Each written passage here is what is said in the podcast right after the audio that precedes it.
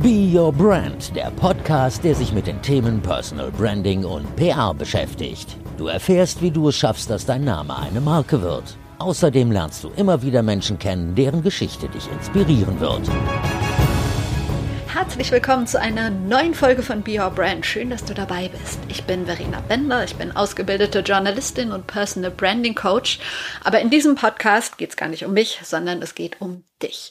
Darum, dass du mit deiner Leidenschaft und deiner Expertise sichtbar wirst, sodass auch andere merken, dass du eine Expertin oder ein Experte auf deinem Gebiet bist und dass du die Aufmerksamkeit bekommst, die du auch wirklich verdienst. In erster Linie gibt es dafür mein 1 zu 1 Coaching, in dem wir ganz gezielt an deinen Herausforderungen und an deinen Zielen arbeiten, in dem wir schauen, wie kannst du dich positionieren, wen möchtest du eigentlich erreichen, über welche Kanäle, sowohl online als auch offline kannst du die richtigen Leute erreichen und so weiter und so weiter. Also wenn du daran Interesse hast, lass uns einfach mal sprechen. Ansonsten, wenn dich das Thema Personal Branding interessiert, du aber denkst, hm, ich weiß nicht, ob so ein Coaching passt, wie gesagt, wir können sprechen, aber du kannst dir auch erstmal mein kostenloses Personal Branding Handbuch runterladen. Da kannst du dir die ersten Schritte in die Sichtbarkeit so ein bisschen selbst erarbeiten und das Buch gibt's zum einen auf meiner Seite auf prleben.de. Da kannst du dir das holen für 0 Euro oder du gehst hier über den Link in den Show Notes, also in den Details zu dieser Folge, da kannst du es dir dann runterladen. Und hier geht's jetzt ins Gespräch mit einer wirklich richtig coolen Personenmarke. Eine, die ich den meisten von euch nicht vorstellen muss. Wahrscheinlich muss ich sie niemandem vorstellen. Ich spreche nämlich heute mit Dorothee Bär. Dorothee Bär war in der Bundesregierung, also in der alten Bundesregierung, unter Angela Merkel Staatsministerin. Und ja, so meiner ganz persönlichen Meinung nach war in den letzten Jahren eigentlich keine Ministerin digital so sichtbar wie Doro Bär. Und sie ist inzwischen gar nicht mehr Digitalministerin, aber ihre Sichtbarkeit auf auf Social Media, auf ganz unterschiedlichen Plattformen, hat überhaupt nicht nachgelassen. Und deshalb hatte ich mega Lust, mit ihr für Be Your Brand zu sprechen. Und ich habe mich total gefreut, dass sie zugesagt hat. Wir haben über Zoom gesprochen, also online. So mache ich eigentlich seit, seit Corona alle meine Podcast-Folgen, was auch ganz, ganz viele Vorteile hat. Ähm, wie auch immer, wir haben über Zoom gesprochen und bei ihr im Hintergrund hörst du, wenn du genau darauf achtest, immer so ein paar Vögelchen zwitschern. Also es war total entspannt und wir sprechen unter anderem darüber, seit wann sie überhaupt in den sozialen Medien aktiv ist. Sie erzählt, was ihr Bruder eigentlich damit zu tun hat. Und sie erzählt auch, warum ihr Bruder sich immer Sorgen um sie gemacht hat früher. Sie verrät, ob sie ihre Tweets abnehmen lässt, was ja ganz viele PolitikerInnen machen. Also da gilt dann so ein Vier-Augen-Prinzip. Bevor ein Post dann rausgeht in die Welt, guckt immer noch mal jemand drüber und gibt Feedback, gibt es frei. Und da wollte ich von ihr wissen, ob sie das auch so macht, ob es da jemand aus ihrem Team gibt, der da drüber schaut. Und wir werden erfahren, wie viel Dorobert wirklich in ihren Social Media Kanälen steckt. Und ich kann schon mal spoilern, die Antwort hat mich wirklich überrascht. Außerdem sprechen wir über den Umgang mit Hatern, also was diese ganzen Trolle, die sich ja immer wieder da draußen rumtreiben, so mit ihr machen und ähm, ja, wie sie damit umgeht. Ich wollte von ihr wissen, welche Social-Media-Regeln bei ihr zu Hause so gelten. Sie hat ja drei Kinder. Was dürfen die, was dürfen die nicht und so. Da gibt sie uns Einblicke. Außerdem erzählt sie, was sie gegen LinkedIn hat. Und es geht natürlich um Personal Branding. In Doros Augen ist Personal Branding für PolitikerInnen eigentlich Pflicht und im Gespräch begründet sie das auch ziemlich gut. Es gibt aber auch Hinweise für uns alle, was wir auf Social Media eher nicht posten sollten, also was da wirklich nichts zu suchen hat, wenn es nach Doro Bär geht. Aber hör selber rein, das war jetzt genug Vorrede, legen wir los mit Doro Bär die sich ja am Anfang nicht extra vorstellen muss. Und deshalb habe ich sie direkt nach ihrer größten Leidenschaft gefragt. Viel Spaß beim Zuhören. Das ist eine schwierige Frage, weil es wahnsinnig viele Leidenschaften gibt, würde ich sagen. Ähm, aber ich stehe tatsächlich jeden Früh leidenschaftlich gerne auf. Und das bedeutet, dass ich mich auch auf den Tag freue, sowohl privat als auch beruflich. Und ja, das ist vielleicht auch eine der Hauptmotiva Hauptmotivationsgründe ist, so jeden Tag, dass das, was ich tue, wirklich mit ganz großer Leidenschaft mache. Ich musste mich jetzt auch in den vielen, vielen Jahren im Bundestag noch kein einziges Mal dazu zwingen, gerne auf die Arbeit zu gehen, sondern habe das wirklich immer wahnsinnig gern gemacht. Und das Gleiche gilt, auch wenn natürlich mal an der einen oder anderen Stelle es auch mal herausfordernd ist mit drei Kindern, ist es trotzdem, dass ich das auch mit ganz großer Leidenschaft mache, Mama zu sein. Wann ist für dich ein Tag ein perfekter Tag? Also was muss passieren, damit du abends glücklich und zufrieden ins Bett fällst? Es hört sich jetzt vielleicht ein bisschen kitschig an, aber es soll schon irgendwas Sinnstiftendes gewesen sein, dass man irgendjemandem geholfen hat auf der Arbeit oder dass man ähm, glückliche Kinder ins Bett gebracht hat oder dass man das, was man sich vorgenommen hat, auch erreicht hat. Also irgendwo, wo man das Gefühl hat, ja, man hat, es muss ja kein Riesenziel sein, auch ein Mini-Etappenziel kann das sein. Ja, und dann theoretisch wäre es natürlich immer besser, ein bisschen früher ins Bett zu gehen. Ich bin eine extreme Nachteule. Dann wäre ich auch mal glücklich, wenn ich es mal schaffe, vor Mitternacht ins Bett zu fallen, weil ich dann weiß, dass ich halt einfach ein paar Minuten länger schlafen kann. Aber das ist etwas, was ich leider nicht so oft hinbekomme. Krass, wie viele Stunden schläfst du dann die Nacht? Das kann ja da nicht so viel sein. Ja, leider zu wenig. Also ich habe tatsächlich mal vor ein paar Jahren in der Fastenzeit auf nichts verzichtet, dahingehend, dass ich gesagt habe, jetzt mal kein Fleisch, kein Alkohol, kein das, was man sonst so macht, sondern ich habe mal vor zwei, drei Jahren in der Fastenzeit gesagt, ich nehme mir vor, jede Nacht mindestens ähm, acht Stunden zu schlafen, beziehungsweise so früh daheim zu sein oder ins Bett zu gehen, dass es theoretisch möglich wäre. Und das ist echt eine Herausforderung. Also das ist wirklich, das muss man einplanen, das muss man sich vornehmen, das muss man im, mit dem Kalender kompatibel bekommen. Und das ist viel, viel schwerer, als jetzt mal 40 Tage ähm, nichts zu trinken, nichts zu naschen oder kein Fleisch zu essen. Kann ich mir vorstellen. Ähm, gerade in dem Job, ähm, wieso bist du eigentlich in die Politik gegangen? Ich weiß gar nicht so, ob ich in die Politik gegangen bin im Sinne von, dass ich jetzt wie andere in grauer Vorzeit mir überlegt habe, ich rüttel jetzt am Kanzleramt und schreie, ich will hier rein, sondern ich habe einfach Politik immer ehrenamtlich gemacht, mit 14 beginnend. Und dann hat er die Politik aus dem Ehrenamt raus nicht so gefunden, würde ich sagen. Aber dann gebe ich zu, als ich dann in der Berufspolitik war, habe ich schnell festgestellt, dass ich da auch sehr gerne bin und hatte bis heute auch noch nicht das Gefühl, so fertig zu sein. Also ich mache das immer noch mit ganz großer Freude. Selbst in der Opposition, auch wenn ich mir das nicht gewünscht habe. Du warst in der alten Bundesregierung, also unter Angela Merkel, äh, Staatsministerin für Digitales. Äh, hast du dir das Amt selber ausgesucht oder hat man dir das zugeteilt? Wie funktioniert sowas? Ja, also es gab ja mal vor Jahren, als ich angefangen habe, hieß es immer, das Amt muss zum Mann kommen und nicht der Mann zum Amt, in dem Fall zur Frau. Aber man schreit bei solchen Ämtern ja nicht hier. Außerdem gab es den Posten gar nicht. Also ich würde schon sagen, dass der auch in gewisser Art und Weise neu geschaffen wurde, aber in Teilen sicherlich auch noch für mich mitgeschaffen wurde, weil man natürlich, auch wenn es da bestimmt viele gibt, die da anderer Meinung sind. Aber ähm, ich war fest davon überzeugt und zum Glück unsere beiden Parteien auch, ähm, dass ich für den Job die Richtige bin. Und deswegen hat es auch schon was damit zu tun gehabt, nicht nur, dass der Posten in irgendeiner Art und Weise besetzt wird, sondern auch von wem er besetzt wird. Wann hast du denn begonnen, dich so mit diesen ganzen digitalen Themen zu beschäftigen? Ach, ganz, ganz früh. Also mein Bruder hat mit fünf Jahren angefangen zu programmieren, da war ich sieben und hat so rumgespielt und gemacht und getan und auf den ganzen alten Gerätschaften sich selber Sachen beigebracht. Und meine Eltern haben das sehr früh unterstützt, dass mein Bruder da eine große auch Leidenschaft entwickelt hat. Und da ist man als Schwester dann mitgehangen, mitgefangen.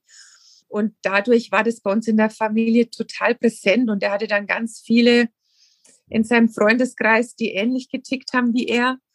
Und dann hat er am Wochenende daheim LAN-Partys bei uns veranstaltet. Dann kamen noch mehr, die so waren wie er, also schon lang vor dem Bundestag. Und als ich dann im Bundestag kam, hat er auch gesagt, Mensch, schau doch mal, wo du dich da engagieren kannst für die Themen. Und das findet er in der Politik so gar nicht.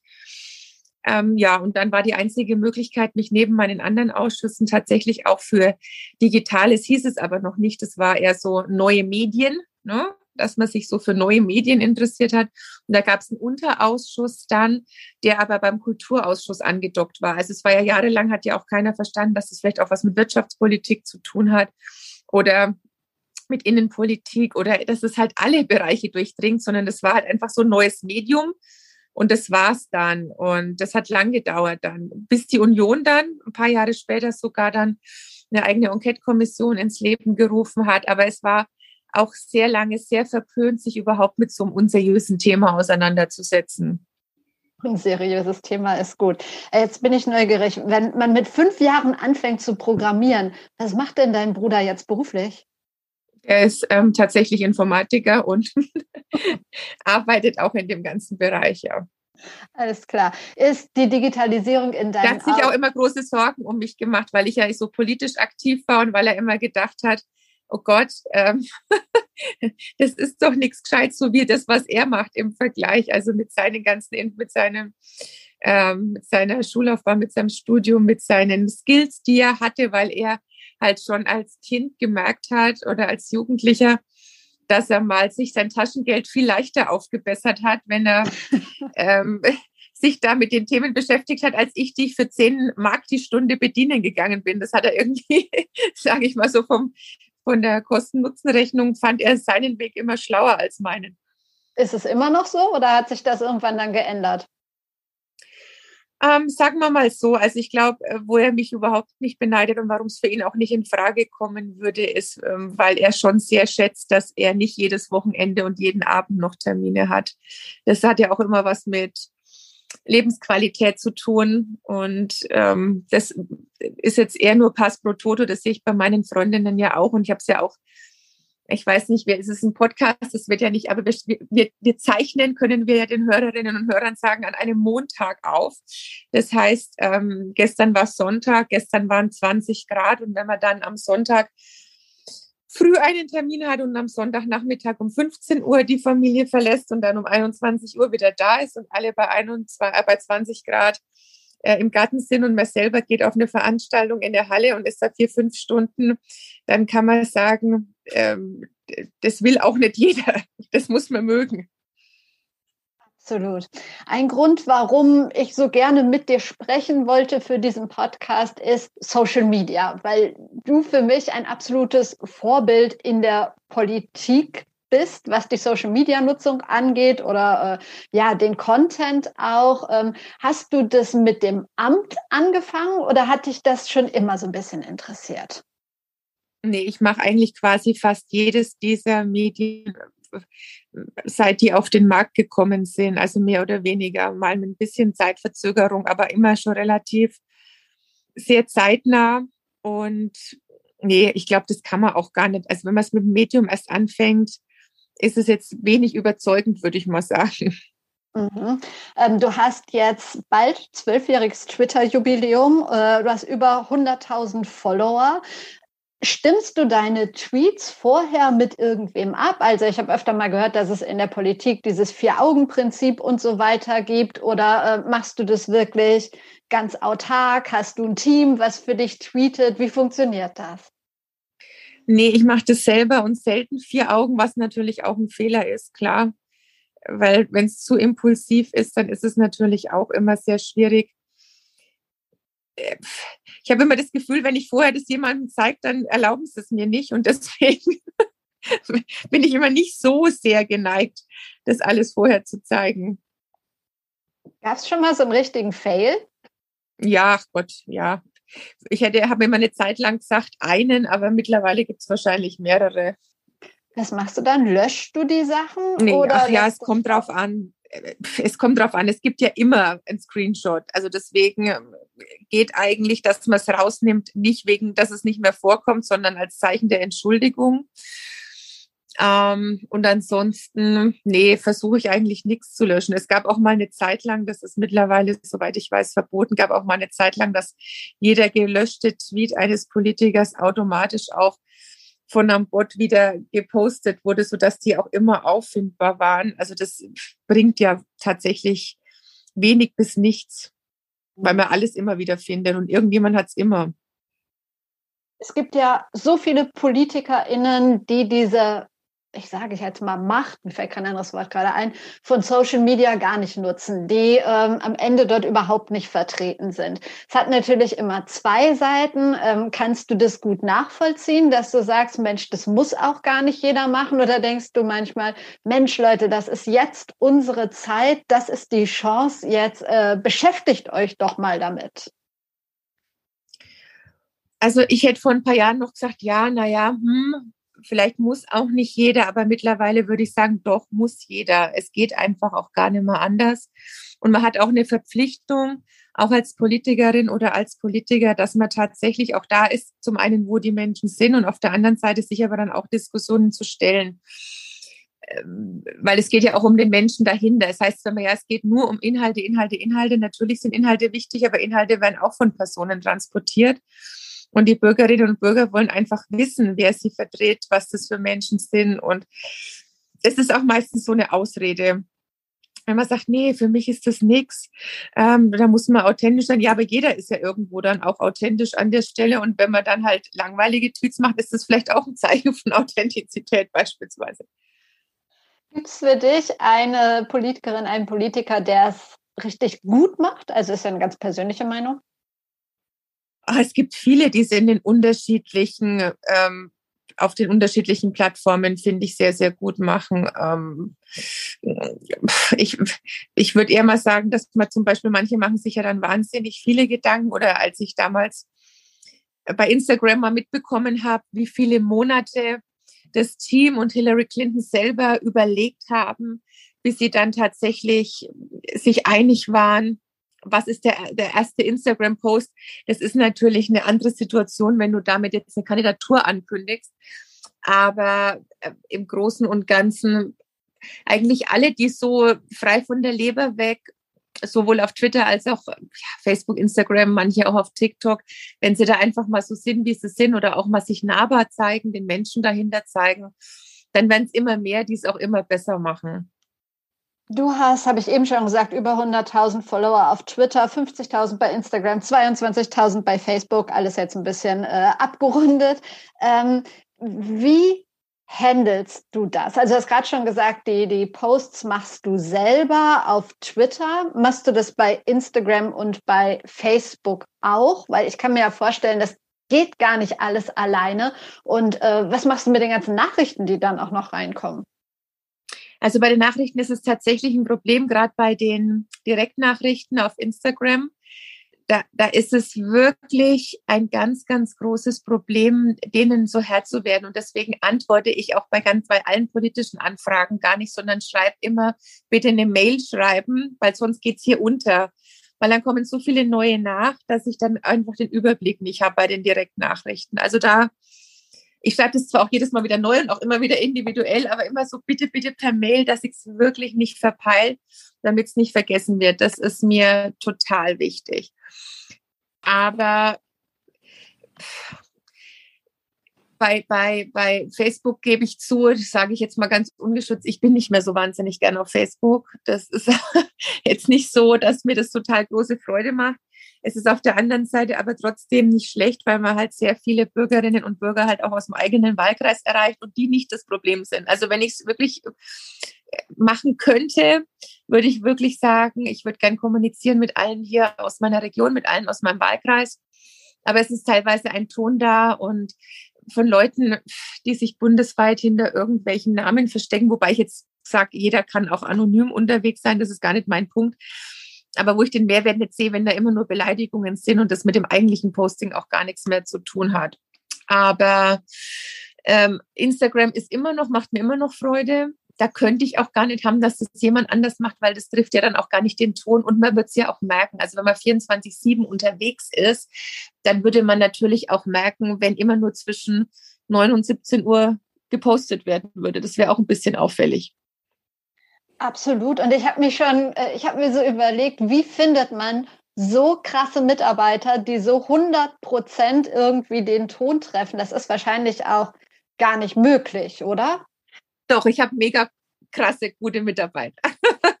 und Mitarbeiterinnen natürlich. Also ich habe super krasse, tolle Mitarbeiterinnen und Mitarbeiter. Aber ich würde sagen, dass ich manchmal noch krassere Sachen machen würde als die. Aber wir sprechen natürlich auch über Themen, über Termine, die man auch mal auf Kanälen abbildet. Und ja, viele Ideen kommen dann ganz spontan auch mal so auf. Ne? Also, also es ist manchmal schon so, dass sie sagen, ja, da hast du noch nichts gemacht, das kannst du auch noch mal bringen. Sag ich, nee, da fällt mir dann das Bild nicht, ich habe gerade keine Lust, was zu posten. Also ich zwinge mich ja jetzt auch nicht dazu. Wenn ich jetzt keine Lust habe, ich habe zum Beispiel gestern von dem Termin, muss ich unbedingt noch was machen, weil der so toll war. Hat sich bis heute aber noch nicht ergeben. Also bis jetzt muss ich halt mal schauen, ob ich da jetzt nachher noch Zeit und Lust und Muße dazu habe, dann das auch auszusuchen und dann den Text zu schreiben und dann den natürlich auch Tipper zu kontrollieren. Man hat halt nicht immer Lust. Ne? Wow, also steckt wirklich 100% Dorobär in deinen Social-Media-Kanälen. Das finde ich. Äh, 100% ja. Wow. Deswegen kann man auch nicht sagen, man ist Maus gerutscht, wie das andere von sich behaupten. Ja, und mit den krassen Mitarbeitern äh, oder Mitarbeiterinnen stimmt. Also die ganze Abwicklung hier hat super geklappt. Habe ich denen aber auch schon selber gesagt. Sehr gut. Ähm, du hast gerade gesagt, dass Facebook und äh, diese, diese negativen Rückmeldungen und so weiter und so weiter ist ja bekannt, wie der Ton da ist, wobei Twitter ja noch bekannter ist für diesen ganzen ja, Müll, den Leute da abladen. Ich kann mir vorstellen, dass du oft mit so Hatern oder so ganzen negativen Nachrichten, Kommentaren konfrontiert wirst. Wie gehst du damit um? Ganz unterschiedlich. Das ist auch immer sehr tagesformabhängig, gebe ich zu. Also in der Regel ficht es einen ja nicht so. Auf Twitter ist es ja meistens so, da sieht man ja schon, je weniger Follower, desto garstiger.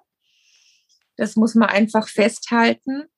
Und pff, also ich, klar, man, die Sachen, die gemeldet werden müssen, werden auch gemeldet. Es wird aber auch mal jemand blockiert oder gemutet. Ich habe das Blockieren jahrelang mich gar nicht getraut, bis ich gemerkt habe, wie viel die Piratenpartei immer blockiert hat. Da habe ich gedacht, naja, dann kann ich das auch.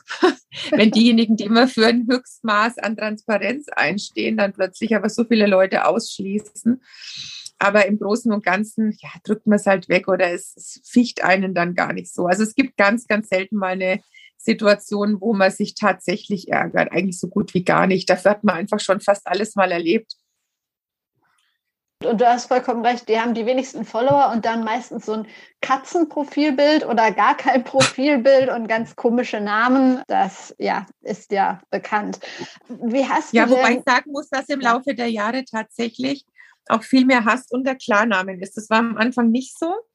Und jetzt merkt man schon, dass es, dass sich viele gar nicht scheren und manchmal will man dann antworten und denkt sich, das kann doch gar nicht sein. Und dann gehe ich aufs Profil und dann sieht man, dass die letzten drei Retweets von der AfD sind oder auch Likes von AfD reden, dann weiß man auch, aus welcher Ecke das kommt und dann ist es nicht mal mehr die Spucke wert. Also.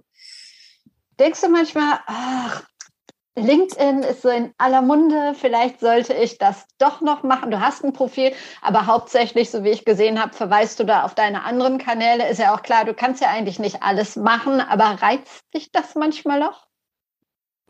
Ich habe es während meiner Zeit als Staatsministerin sehr stark gespielt, habe da auch die ganzen offiziellen Termine immer gemacht und habe aber schon auch festgestellt, dass auf LinkedIn extrem viel Mansplaining unterwegs ist. Und das hat mir auch nicht so die große Freude gemacht. Und es berichten immer mehr Frauen, wie ihnen das da begegnet. Und ich glaube, da muss ich LinkedIn schon mal was einfallen lassen, weil also ich sehe jetzt nicht, dass da Frauen große Lust haben, da in Scharen dahin zu strömen. Zumindest jetzt nicht in meinem Bekanntenkreis. Gibt es eigentlich für deine drei Kinder Social-Media-Regeln oder Sachen, die du ihm, klar, die sind komplett unterschiedlich alt, äh, mit auf den Weg gibst für die Nutzung? Naja, erstens mal bin ich natürlich die strengste Mutter der Welt, ist ja klar, ähm, weil die halt natürlich der Meinung sind, dass sie viel zu wenig dürfen im Vergleich jetzt. Aber es gibt ja auch da geltende Gesetze, an die sie sich auch halten müssen. Und ich bin jetzt auch nicht die totale Verbieterin, aber es muss schon all das angemessen sein. Und jetzt hat eins meiner Kinder hat noch gar kein Smartphone, weil er noch zu jung dazu ist. Ähm, und bei den anderen beiden, da gilt schon auch immer die Regel, dass sie ihr Gesicht nicht zeigen dürfen und ähnliches. Aber die sind schon, ja, die sind ja auch mit mir aufgewachsen. Also die wissen schon, die, äh, also die fallen da auf nichts rein. Also meine Mittlere hat neulich auch in ihrer Klassengruppe mal darauf hingewiesen, dass sie diese ganzen Kettenbriefe nicht mehr verschicken sollen und das nervt die auch total. Also solche Sachen würden sie jetzt auch nicht machen. Gott sei Dank. Aber klar, ähm, da herrscht auch ein großes Vertrauen äh, zwischen uns und ja, bislang ist das auch noch nicht enttäuscht worden, aber ich bin tatsächlich jetzt auch nicht unstreng, würde ich mal sagen. Du hast gerade gesagt, Gesicht nicht zeigen der Kinder, also absolut voll nachvollziehbar. Ähm, grundsätzlich weg von deinen Kindern, so ganz allgemein, was würdest du sagen, hat auf Social Media nichts zu suchen? Das hat grundsätzlich nichts zu suchen. Ja, wenn man natürlich sagen, so ganz allgemein, alles natürlich, was verboten ist, hat auch nichts zu suchen. Aber ich würde halt auch immer jedem raten, nicht nur bei den Gesichtern, sondern halt auch mit möglichst vielen Privatinformationen vorsichtig zu sein. Also ich habe auch mal vor vielen, vielen Jahren, als das Ganze erst angefangen hat, also mittlerweile ist die junge Dame 25, aber da war die 13, also es ist auch schon länger her. Die hat dann ähm, geschrieben, wann ihre Eltern zu Hause sind, wann sie nicht zu Hause sind, wo sie wohnt, wann ihr Bruder da ist, weil sie sich halt so bei der Welt quasi beschweren wurde, beschweren äh, wollte. Und das ist schon etwas, wo ich das Gefühl habe, dass die jetzige Generation auch durch die Aufklärung in den Schulen, da wird wirklich auch viel gemacht, besser geschult sind, als es vielleicht noch vor 10, 15 Jahren der Fall war. Ähm, Hauptthema des Podcasts ist ja Personal Branding. Wie wichtig findest du Personal Branding für Politikerinnen und Politiker? Naja, das hört sich immer so ein bisschen nach Verkaufen an. Ähm, ich glaube, da ist tatsächlich eher das deutsche Wort zur Authentizität vielleicht das Passendere, dass man sich halt nicht überall anders gibt, als wie man halt auch ansonsten ist. Jemand steht für bestimmte Inhalte und Werte. Das heißt, wenn ich an den Namen denke, denke ich an einen bestimmten Inhalt oder verbinde mit einer Person bestimmte Werte oder persönliche Aussagen ähm, auf die Politik bezogen. Und dann weiß man halt, wofür jemand steht. Das ist natürlich wenn man mal ein paar Jahre zurückgeht, ist es natürlich bei Genscher nicht nur der Außenminister gewesen, sondern vielleicht auch ähm, sein gelber ähm, Pullover oder Polunder. Aber das sind so äußere Attribute. Und ich habe schon auch die Erfahrung gemacht, wenn man jemanden nicht näher kennt, jetzt nur aus den Medien oder aus sozialen Netzwerken und nur so oberflächlich, dann verbindet man mit einer Person ja auch nur maximal drei Attribute, egal ob innere oder äußere. Und wenn es ähm, genau nur drei sind, dann muss man halt hoffen, dass es ja nicht drei total negative sind. Hast du irgendwie ein, zwei Leute jetzt außerhalb der Politik, wo du sagst, das sind für mich authentische Persönlichkeiten? Ja, gibt's ja immer. Ne? Gibt's natürlich auch im Bereich ähm, bei, bei Sportlern, bei, bei Schauspielerinnen. Gibt's ganz viele, wo ich sagen würde, ja, die, die sind sich selber treu geblieben, auch wenn sie vielleicht an der einen oder anderen Stelle auch mal einen persönlichen Nachteil dadurch hatten.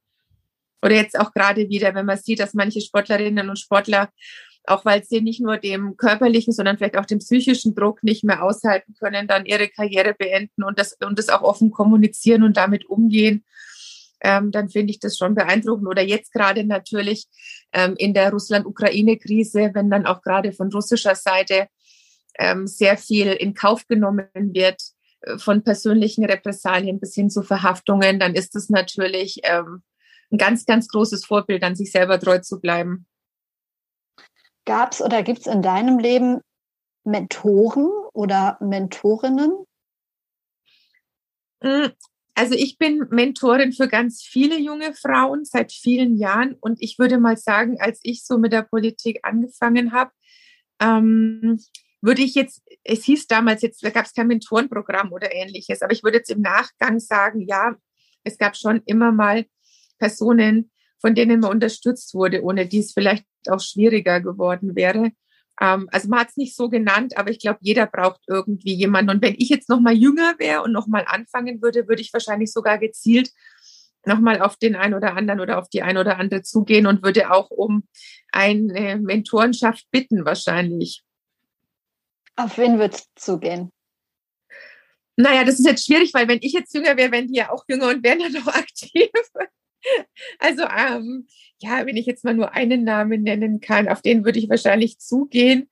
Der war es aber auch damals schon indirekt, ohne dass es so ausgesprochen wurde. Jemand wie Edmund Stoiber bei mir in der Partei, der den ich immer sehr für seine politische Arbeit bewundert habe und der auch immer ganz, ganz großen Wert auf die Meinung von jungen Menschen gelegt hat. Ähm, wie gesagt, es hieß nicht Men Mentorschaft oder Mentor und Menti, sondern er hat es halt einfach gemacht. Aber im Nachgang würde man es wahrscheinlich heute genauso nennen. Viele erfolgreiche Menschen haben in ihrem Leben so ganz bestimmte Rituale. Die einen stehen morgens um 5 Uhr auf. Ich meine, das ist bei dir schwierig, wenn du äh, nach 12 ins Bett gehst und meditieren zwei Stunden oder gehen joggen oder was auch immer. Gibt es in deinem Leben äh, bestimmte Rituale? Ähm, ja, wahrscheinlich irgendwo auch im, je nach Ding, je nach Tageszeit, je nach ähm, Jahreszeit sogar, würde ich sagen. Also eins hört sich jetzt vielleicht ein bisschen komisch an, ähm, aber zum Beispiel im Winter ist es mir dann in Sitzungswochen wichtig, ob das ein Ritual ist, weiß ich nicht, aber es ist was zum Entspannen, dass ich nachts in die Badewanne noch gehe, wenn ich heimkomme. Das finde ich im Winter nochmal was lesen, nochmal heimkommen, nochmal runterkommen und baden. Das würde ich jetzt im Sommer natürlich nicht machen. Aber das ist was, was immer so dazugehört. Und dann ähm, das eine oder andere, was man vielleicht jetzt nicht öffentlich sagt, was man an Ritualen hat, aber doch Rituale spielen eine ganz große Rolle. Und deswegen habe ich die Jahreszeiten gesagt, weil Rituale sich auch sehr stark natürlich nach dem Kirchenkalender jetzt bei uns in der Familie richten, dass man schon ja vor Weihnachten ganz bestimmte Familienrituale hat. Jetzt sind wir ja gerade in der Fastenzeit, also dann auch auf dem Weg zu Ostern hin und so hat halt alles seine bestimmte Zeit dann auch im Jahr oder dann auch die Rituale bei den Kindergeburtstagen. Ja, dass sich das auch so von Generation zu Generation dann auch weiterträgt. Wann hast du das letzte Mal deine Komfortzone verlassen? Ach, fast jeden Tag. Das ist immer so Leben am Limit, nämlich ich kann manchmal dann einfach meinen Mund nicht halten und dann nimmt man sich vielleicht mal vor, mal nichts zu sagen, weniger zu sagen, aber man weiß auch genau in dem Moment schon, bevor man es ausspricht, dass es wahrscheinlich besser ist, es nicht zu sagen, aber dann geht es halt auch nicht anders. Was ist das beste Buch, das du je gelesen hast? Das allerbeste Buch, das ist nicht leistbar, ähm, das zu beantworten, die Frage, weil es würde jedem anderen Buch dann tatsächlich ähm, Unrecht tun. Und ich will jetzt auch nicht die Bibel sagen, aller, allerbeste ist ganz schwierig. Das sind natürlich auch so Lebenssituationen. Also was mir, was mich jetzt in einer ganz bestimmten Situation lange vor meiner Zeit im Deutschen Bundestag schon beschäftigt hat, waren auch die äh, Bücher, die wir in den USA gelesen haben, als ich an der Highschool war. Warum? Nicht nur, weil man sie auf Englisch liest, das ist das eine, sondern weil sie auch nochmal in so einem ganz anderen Kontext dann stattfinden. Und ich habe zum Beispiel ähm, 1984 tatsächlich in meiner amerikanischen Highschool gelesen und auch ähm, im deutschen Gymnasium. Und das fand ich ganz spannend, auch den Unterschied, auch von der Didaktik her, wie die Lehrer dann damit umgehen, wie es auch besprochen wurde. Das hat natürlich in Deutschland eine ganz andere Rolle nochmal gespielt, auch vom Jahr her, als in den USA, gerade bei uns in dem Kontext in Bezug auf ähm, Nationalsozialismus oder Stasi und ähnliches. Also ähm, und dann Überwachung und so. Das war natürlich in den USA, wurde man da ganz anders, auch, auch krass äh, geschult und diskutiert. Das war jetzt nicht ein schlechter oder so, aber man hat es immer in so einem anderen schulischen Kontext gesehen. Deswegen ist es vielleicht mal so vom Buchvergleich her ganz interessant. Und ansonsten liebe ich Kinderbücher über alles. Ich war dann froh, als ich mein erstes Kind bekommen habe, dass ich tatsächlich auch ohne schlechtes Gewissen Kinderbücher kaufen kann und keiner denkt, was will da diese alleinstehende Frau in der Kinderbuchabteilung dass man dann tatsächlich auch jemanden hat, dem man das Ganze dann auch schenken kann und guten Gewissen mitbringen kann.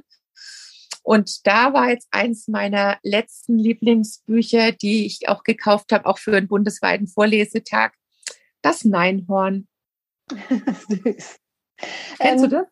Nee, aber der Titel allein ist total süß. Also es ist sehr schön und vor allem es hat einen kleinen, äh, also die, die Tiere haben alle bestimmte Namen, je nachdem, was sie sagen. Und zum Beispiel der, der Hund sagt halt immer, na und, und da ist halt der Nachhund. Aber noch besser ist die Königstochter, weil das ist für mich als Fränkchen sehr schön gewesen, weil die heißt nämlich, ich sage immer doch, doch, doch und deswegen ist sie die Königstochter. Also man kann es auch noch leichter dann aussprechen, wenn man einen fränkischen Zungenschlag hat. Ähm, Gibt es in deinem Leben oder gab es ein bestimmtes Role Model? Und wenn ja, wer ist oder war das? Also in meiner Jugendzeit sehr stark Nikita Safal. Das war jemand, ähm, die, die, die, mich jahrelang beschäftigt hat, aber insgesamt so aus der Kultur und aus der Kunstszene. Ich fand Peggy, Peggy Guggenheim spannend. Also ich habe sehr viel im Kunst- und Kulturbereich gemacht und deswegen war das ja so eine Zeit.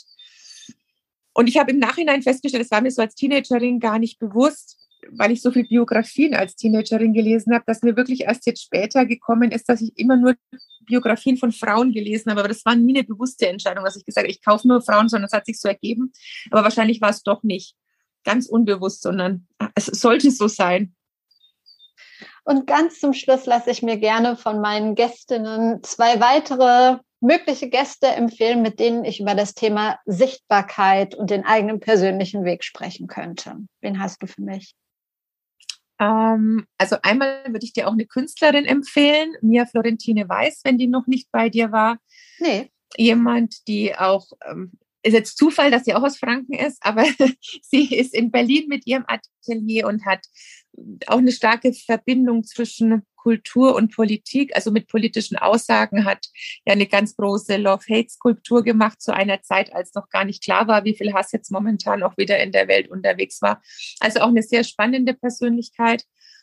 Und dann vielleicht noch ähm, ja, jemand wie Janina Kugel, die ich auch bei mir in meinem Innovation Council hatte, die auch eine sehr streitbare Persönlichkeit ist, eine sehr sichtbare Frau und die wie alle sichtbaren Frauen dadurch sicherlich nicht immer nur die positivsten Erfahrungen jeden Tag macht. Sei es auf Social Media oder dann im sogenannten Real Life.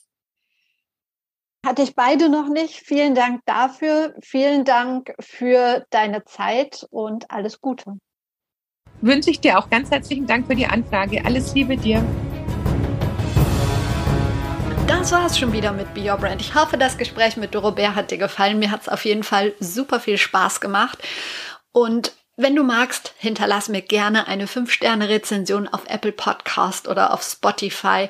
Du kannst den Podcast, diese Folge gerne teilen, tag mich, dann teile ich es weiter und ansonsten lass uns vernetzen auf Twitter, auf LinkedIn, auf Instagram, wo auch immer du magst. Du findest mich überall unter Verena Bender oder unter @prleben und solltest du an deiner eigenen Sichtbarkeit arbeiten wollen, dann lass uns doch mal unverbindlich über ein 1 zu 1 Coaching sprechen. Oder lad dir erstmal das kostenlose Personal Branding Handbuch runter. Das findest du auf meiner Seite auf prleben.de oder hier in den Show Notes über den Link. Ich wünsche dir jetzt noch einen schönen Tag. Wir hören uns wieder am Donnerstag. Bis dahin, trau dich rauszugehen. Ich glaube an dich.